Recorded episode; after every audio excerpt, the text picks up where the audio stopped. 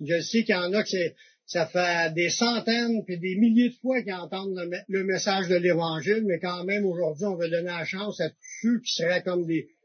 pour la première fois, vous êtes à l'écoute du message. Le Seigneur veut nous parler aujourd'hui parce que je crois, comme Jésus le dit, que sa parole demeure éternellement. Tout ce qui est écrit dans ce livre-là, c'est le livre le plus important de la planète, c'est les informations qu'il y a dedans, c'est les informations les plus importantes que vous avez besoin d'apprendre, que nous avons besoin d'apprendre, afin de pouvoir être sauvés. Il y a beaucoup de choses dans ce monde pour courir d'un bord et de l'autre, puis faire toutes sortes d'activités. Mais une chose, la chose la plus importante, c'est d'être sûr d'avoir le ticket d'entrée pour rentrer dans la vie éternelle. Le ticket d'entrée pour aller au ciel. Le ticket d'entrée pour aller dans le paradis de Dieu qui appartient à Dieu, dont Dieu a ouvert une seule porte pour entrer. il est important qu'on connaisse le message de l'Évangile et non pas ce qu'on a appris puis qu'on a pu s'imaginer comme idée pour dire, ah ben moi, à mon idée, moi je rentre de cette façon-là. Ben, on va regarder des versets ensemble que le titre du message, c'est Croyez et suivez Jésus pour être sauvés. Qui de vous ont déjà fait des voyages? Ils sont allés dans le sud, puis il y a eu des préparations, vous avez acheté vos billets, vous étiez même dans une joie d'avance de savoir que vous étiez pour embarquer dans l'avion, puis vous en allez dans votre destination. Puis cette anticipation-là, là, ça, fait comme un, oui, j'ai hâte d'y aller, qu'on va avoir du plaisir, qu'on a hâte en pensant qu'on a le ticket pour rentrer. Savez-vous quelle est la plus grande joie pour un chrétien, pour quelqu'un qui dit qu'il suit le Christ? Quelle est la plus grande joie ou le plus grand feeling ou satisfaction ou, ce qui est ce qui est en réalité la raison pourquoi qu'on est si dans la joie que ça, c'est qu'on a l'assurance de posséder notre ticket d'entrée pour entrer dans la vie éternelle. L'assurance du salut. Être sûr qu'on rentre dans le ciel. C'est déjà quelque chose qu'on sait, qu'on a déjà, parce qu'on a compris ce que Jésus est venu faire. Même ça, ça, ça sera la seule chose qu'on a appris dans toute notre vie, c'était la plus importante, parce qu'une fois que tu as cette étiquette-là, puis tu as l'assurance que tu l'as, ça crée de la joie dans notre cœur d'attendre le jour où il va venir nous chercher. Mourir, c'est pas euh, dramatique pour les chrétiens. Mourir, c'est une délivrance. Mourir, c'est un gain. Tu rentres dans la vie permanente, la vie éternelle. La vraie vie, c'est pas celle-là ici qu'on vit. Ici, c'est une vie de passage, une vie d'expérience, de difficultés, de problèmes, de combats, des efforts pour la survie. Puis, souvent, il y en a que, si on regarde dans d'autres pays, c'est la misère, la vie dans ce monde. Mais après, la Bible, nous parle qu'il y a un après. Il y a une vie éternelle. Puis il est important de savoir qu'on s'en va là. Puis là, je vais vous expliquer des choses que la Bible nous dit pour être sûr que vous, tous, puissiez un jour y arriver. Amen. Merci Seigneur de savoir qu'on peut avoir l'assurance de la vie éternelle dans ce monde. Il y a un jour qu'il y a une personne qui a demandé aux apôtres, que faut-il faire pour être sauvé? Parce que suis les religions, là, tout le monde a, sa position, tout le monde a sa méthode pour être sauvé. Là, les religions, ils t'installent un paquet de principes, des, commandements d'église, des, rituels, des cérémonies, des, des sacrements. Ils te mettent toutes sortes d'affaires qu'il faut que tu pratiques pour essayer d'entrer dans, dans ce qu'on pense qui est le ciel. Mais dans le temps de Jésus, il y a du monde qui se préoccupait quand même, même s'il y avait leur religion, les Juifs avaient leur religion, mais ils se préoccupaient quand même à vouloir savoir l'opinion de Jésus là-dessus. Parce que quand tu sais qui est Jésus, je pense que son opinion est importante. Jésus, c'était pas n'importe qui. Oui, il y a des gens qui ont dit que c'était un prophète. Oui, c'était un gars qui, qui, qui, était un bon gars, qui faisait du bien partout, il guérissait des personnes, puis il y avait des dons spéciaux que Dieu lui avait donnés, mais, il y en a qui ont reconnu que Jésus, c'était le Fils de Dieu. Fallait pas ostiner Marie pour savoir comment est-ce qu'elle était tombée enceinte. Elle sait qu'elle n'avait pas couché avec Joseph. Le bébé est venu tout seul dans son ventre. C'est la puissance de Dieu qui l'a touché pour mettre Jésus dans son ventre. C'est un miracle. Elle, elle savait que ça venait pas de Joseph, ça venait de Dieu. Puis il y a plein de monde autour qui croyait aussi, mais il y a du monde qui croyait pas. Mais ceux qui croyaient que Jésus c'est un gars plus que juste un humain, il y en a qui l'appelaient maître, il y en a qui l'appelaient seigneur. Les gens qui l'appelaient rabbi, ils couraient après parce que c'est un grand maître religieux, puis de sa bouche sortaient des, révélations sur Dieu que même les, les, gens de cette époque-là étaient étonnés. même à 14 ans, il est allé dans le temple, puis il est allé parler avec les, grands, les sages de, de la religion juive, puis il était tout étonné de voir ce que Jésus pouvait savoir sur le royaume de Dieu. Fait qu'il y a des gens qui ont été voir Jésus puis ont été demandés que faut-il faire pour être sauvé? Parce que Jésus, il enseignait que le royaume de Dieu était proche. Il était tellement proche qu'il était à quelques pieds d'eux autres. C'est Jésus qui, qui, était le représentant du royaume de Dieu. C'est lui qui en avait établi les règles comment rentrer. Parce que Jésus venait pas, il n'était pas juste un simple homme. C'était Dieu fait homme. C'est Jésus qui a créé tout ce monde-là invisible, qu'on s'en va un jour, qu'on va voir, qu'on va, on va vivre l'histoire sans fin avec Dieu. C'est Jésus qui a tout créé ça, puis c'est Jésus avec son Père qui a planifié le chemin, comment faire pour entrer. Fait si on pose la question à Jésus, qu'est-ce qu'il faut faire pour être sauvé? C'est la bonne question. Et à la bonne personne pour le savoir. Les gens, ils sont allés voir les apôtres, puis avaient le même message que Jésus. Les apôtres, étaient là à côté de Jésus, puis ils, répandaient le même message à tout le monde. Fait que depuis le début, tout ça, ça a été écrit dans la Bible, dans le Nouveau Testament. Vous pouvez aller lire ça, j'encourage à aller lire ça. C'est ce que Jésus a enseigné, ce que les apôtres ont enseigné, c'était les paroles du Seigneur. Ça nous a été mis par écrit, on les a aujourd'hui, puis là-dedans, on peut savoir toutes nos réponses sur qu'est-ce qu'on veut savoir, comment faire pour aller, pour être sauvé. Quand les, gens ont été voir les, apôtres, parce que là, les apôtres répandaient la bonne nouvelle, que faut-il que je fasse pour être sauvé? Paul et Silas répondirent, crois au Seigneur Jésus et tu seras sauvé, toi et ta famille. Et ils annoncèrent la parole du Seigneur ainsi qu'à tous ceux qui étaient dans sa maison ils ont entendu, ce jour-là, qu'il fallait croire en Jésus, puis que la, bonne nouvelle, le message, était à tout le monde. Tout le monde qui était dans cette maison-là, puis 2000 ans plus tard, ce message-là était pour tout le monde, encore aujourd'hui, qui veulent entendre son message. Croire au Seigneur Jésus. là, ils ont annoncé les paroles du Seigneur. Parce que là, je, ce que je vais en venir là-dedans, c'est que des fois, on peut mettre notre foi que Jésus est venu, que Jésus a dit telle et telle chose, mais on a encore nos propres idées personnelles, nos propres conceptions, plutôt que d'écouter ce que Jésus lui a dit. Il y en a beaucoup qui sont faits des idées personnelles sur l'après la mort, même des gens qui croient en Jésus. Il y en a qui croient qu'il y a un ciel et un enfer, puis ils pensent que tous s'en vont au ciel. Cette valeur, c'est pas ça le plan. Il y en a d'autres qui savent, qu'il y a un ciel, qu'il y a un enfer, puis ils choisissent d'aller en enfer. Me l'ont dit. Ils disent, moi, je vais aller en enfer, c'est là que sont les filles les plus belles, puis on va être sur le party, puis ainsi de suite. Ce qu'ils, ont oublié d'écouter sur les paroles de Jésus, c'est qu'en enfer, c'est les ténèbres du dehors. Il fait noir, puis ils ne verront plus la vie les gens pensent qu'ils vont aller faire le party puis qu'ils vont continuer à se voir, pas à se voisiner. Pas du tout. Les gens ne se verront plus. C'est la noirceur totale pour l'éternité.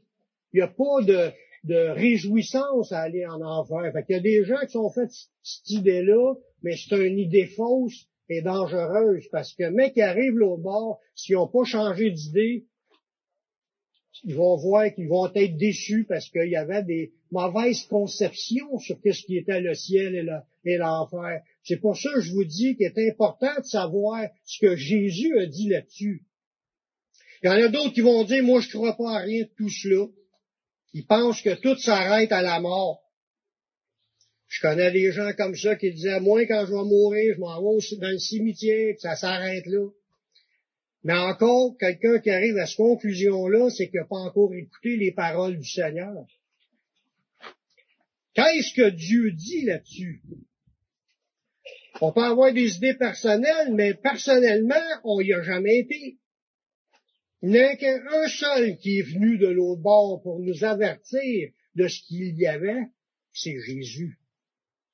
C'est pour ça que quand on dit on croit au Seigneur Jésus, on ne fait pas juste croire qu'il est venu le 2000 ans, on va croire aussi ce qu'il nous a annoncé.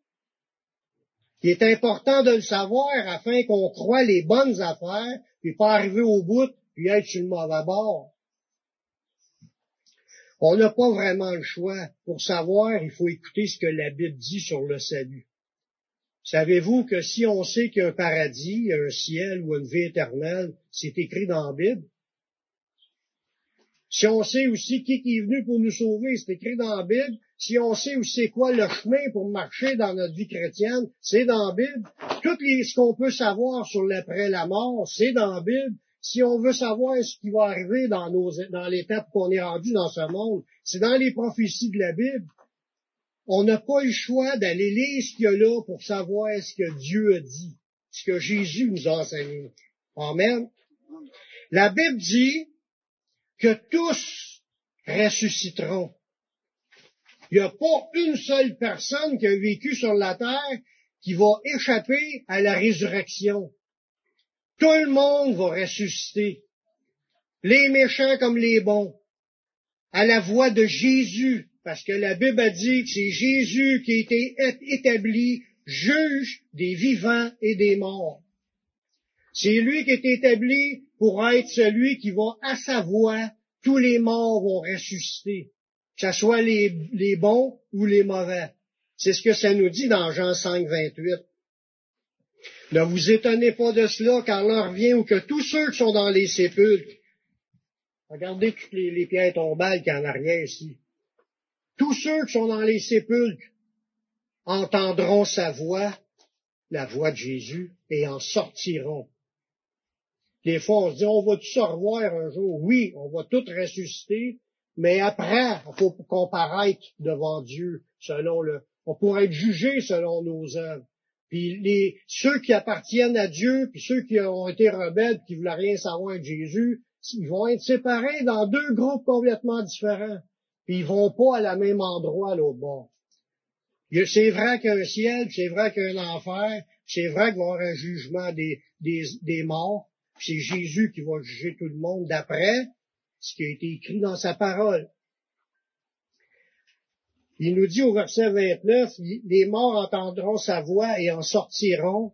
Ceux qui auront fait le bien ressusciteront pour la vie. Ceux qui ont fait le mal ressusciteront pour le jugement.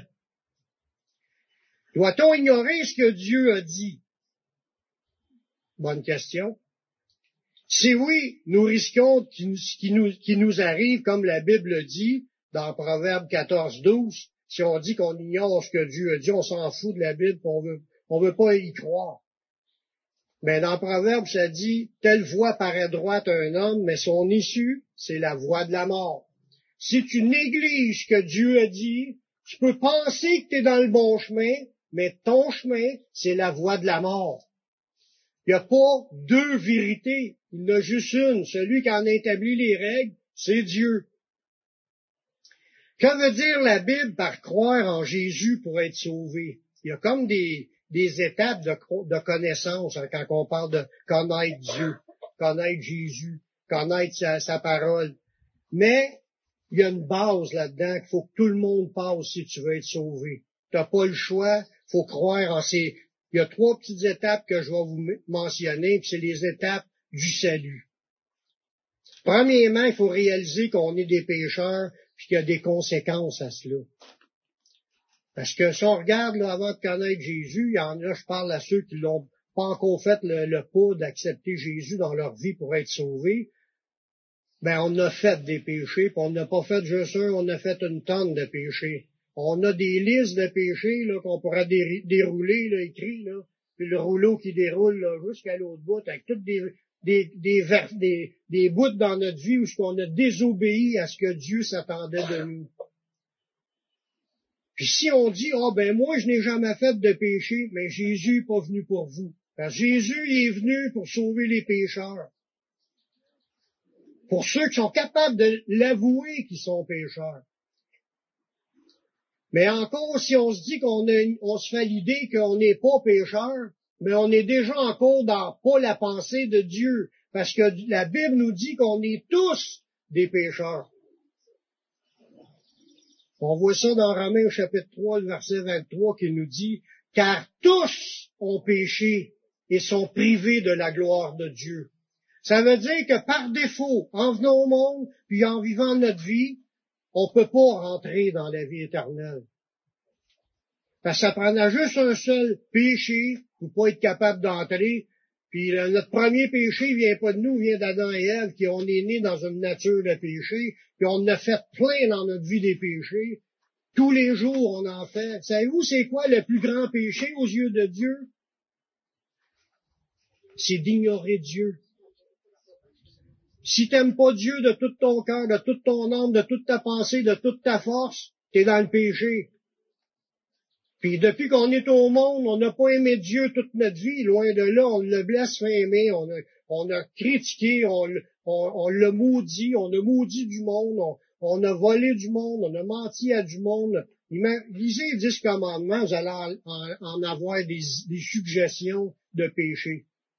Les dix commandements sont comme pour mettre la fondation du péché, la base du péché voler, mentir, euh, convoiter, le, péché sexuel en dehors des liens du mariage, etc.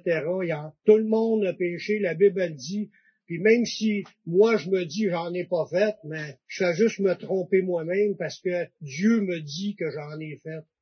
Puis on en a tous fait. Fait qu'en partant, si on est prêt à admettre qu'on en a fait, vous êtes, vous êtes déjà sur le bon, la bonne voie pour pouvoir recevoir le pardon. La Bible a dit que les péchés qu'on a faits, c'est des désobéissances en fin de compte, parce que Dieu nous a déjà dit dans sa parole ce qu'il fallait faire pour lui plaire, puis chaque fois qu'on a, on a fait le contraire, on a désobéi, c'était tous des péchés. Qu'on le sache, qu'on le sache pas. C'est comme la loi de, la loi du, civile. Si tu dis je ne savais pas qu'il fallait pas rouler 125 sur l'autoroute, mais là, tu vas manger un ticket pareil. Ça n'a pas rapport que tu saches que tu ne saves pas. Si ça transgresse, t'inquiète. Mais dans la vie, c'est la même chose pour les commandements de Dieu. Si on dit je les sais pas, mais je vous encourage à vous griller d'une Bible. Si j'en avais pas, on va vous en donner une pour que vous puissiez la lire et que vous puissiez comprendre ce que Dieu s'attend de nous. Mais ce qui arrive, c'est quand tu fais des péchés, puis tu sais que tu en as fait, mais quand tu en fais, ça fait une séparation entre nous et Dieu. Plus qu'on pêche, plus que la séparation est épaisse. On n'a pas de contact réel avec Dieu, on est séparé de Dieu. Nos, péchés, nos transgressions nous cachent sa face, ça l'empêche de nous écouter. Ça, ce mur-là s'épaissit au fur et à mesure qu'on vieillit et qu'on vit dans le péché. C'est sûr que Dieu a établi un plan qu'il faut crier à lui pour qu'on l'atteigne, pour qu'il nous entende, puis que là, il peut nous écouter, mais à la base, on vit tous séparés d'avec Dieu à cause de nos péchés. Dans Isaïe 59, le verset 2, il dit, ce sont vos crimes qui mettent une séparation entre vous et votre Dieu. Ce sont vos péchés qui vous cachent sa face et l'empêchent de vous écouter. Ça veut dire que si on admet qu'on est pécheur, faut admettre qu'on a déjà des graves conséquences sur nous, qu'on est séparé d'avec Dieu. Puis le pire dans tout ça, que si on meurt dans cet état-là, on demeure séparé d'avec Dieu. On va arriver l'autre bord, c'est quoi? C'est pas que Dieu voulait pas qu'on rentre dans la vie éternelle, c'est que nos péchés vont continuer à nous empêcher d'entrer. Il n'y a rien de souillé qui va rentrer dans la vie éternelle. Ça veut dire que si on est prêt à avouer qu'on a fait des péchés, mais faut, faut trouver la solution pour régler cette dette de péché pour trouver la solution pour régler cette dette de péché. Tous sont classés pécheurs, mais il y a une possibilité d'être sauvé par la foi en Jésus-Christ. Parce que pour ceux qui l'ont jamais entendu, Jésus, quand il est venu, il y a 2000 ans, il a enseigné le chemin, mais il a pas juste fait ça. Il est mort sur la croix à la fin de sa vie. C'est là qu'était le geste qu'il fallait qu'il soit accompli par lui afin, parce que la Bible dit, lui était sans péché, puis il était mourir pour les pécheurs. Selon les explications, ça dit a pris les péchés de toute l'humanité, Dieu les a mis sur lui, et lui en est mort pour expier les péchés de tout le monde. N'est-ce pas formidable? Dans Galates 3, 22, l'Écriture a tout renfermé sur le péché afin que ce qui avait été promis fût donné par la foi en Jésus-Christ à ceux qui croient. Voyez-vous, il il y a comme une lueur d'espoir de pouvoir être pardonné de nos péchés si on met notre foi en Jésus. La deuxième idée, donc, pour arriver à être sauvé, il faut comprendre la deuxième idée, à part d'être un je, reconnais que je suis un pécheur, la deuxième idée, il faut écouter ce que Jésus est venu dire et faire pour nous. La Bible en français courant, dans 1 Pierre 3, 18, ça nous dit, Christ lui-même a souffert une fois pour toutes, quand il est mort sur la croix, pour les péchés des humains. Il était innocent, mais il est mort pour des coupables, afin de nous amener à Dieu. Il a été mis à mort dans son corps, mais il a été rendu à la vie par le Saint-Esprit. Jésus est ressuscité le troisième jour. Ça, ça a permis, sa mort et sa résurrection, ça a permis aux coupables, aux pécheurs d'avoir une porte qui s'est ouverte pour nous, pour nous, qu'on puisse s'approcher de Dieu. Il n'y avait aucune chance auparavant parce que nos péchés mettaient une séparation. Il fallait que la dette de nos péchés soit réglée, payée, pardonnée. Mais c'est Jésus qui a tout payé pour qu'on soit pardonné en mourant sur la croix. Grâce à son sacrifice sur la croix, ça nous a permis d'être réconciliés avec Dieu et d'être sauvés. N'est-ce pas formidable?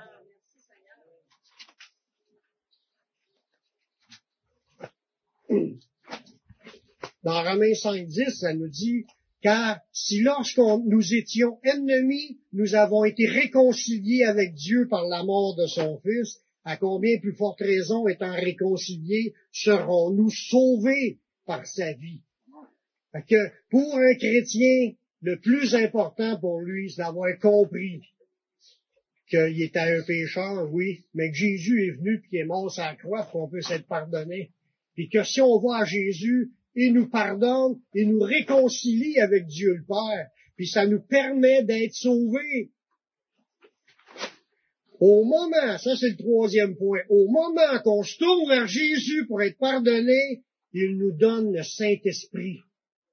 C'est encore une autre chose qu'il faut avoir avant de mourir, parce que ceux qui n'ont pas le Saint-Esprit, ben, ils appartiennent pas à Dieu. Faut absolument qu'on reçoive le Saint-Esprit. Si on, vous savez pas c'est quoi le Saint-Esprit, mais le Saint-Esprit, c'est Dieu lui-même qui vient puis qui rentre dans votre vie mais il peut pas rentrer tant que vous n'êtes pas pardonné. C'est pour ça qu'on n'a pas le choix, qu'il faut aller à Jésus, premièrement pour recevoir le pardon, pour être réconcilié avec Dieu. Après ça, le Saint-Esprit vient entrer dans notre vie. Ça fait de nous un enfant de Dieu. Regardez dans Ephésiens 1.13, ça nous explique un peu ça. Il dit en lui, en Jésus, après avoir entendu la parole de vérité, l'évangile de votre salut, en lui vous avez cru, puis vous avez été scellés du Saint-Esprit qui avait été promis, lequel c'est un gage de notre héritage pour la rédemption de ceux que Dieu s'est acquis à la louange de sa gloire. C'est un long verset, mais pour vous expliquer rapidement, c'est qu'on a entendu le message, on a écouté le message, on a cru au message, puis on s'est tourné vers Jésus, on l'a reçu comme notre Sauveur et notre Seigneur, on est pardonné, là ça dit qu'on est scellé du Saint-Esprit. C'est comme si le Saint-Esprit, en rentrant dans notre vie, il nous met un saut dans le front.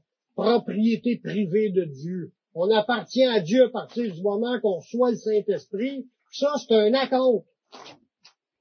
Qu'il nous donne en attendant qu'il vienne nous chercher et qu'il nous emmène avec lui. C'est un acompte. ceux qui ont poursu cet acompte-là, ils ont, ils ont pas leur place officiellement.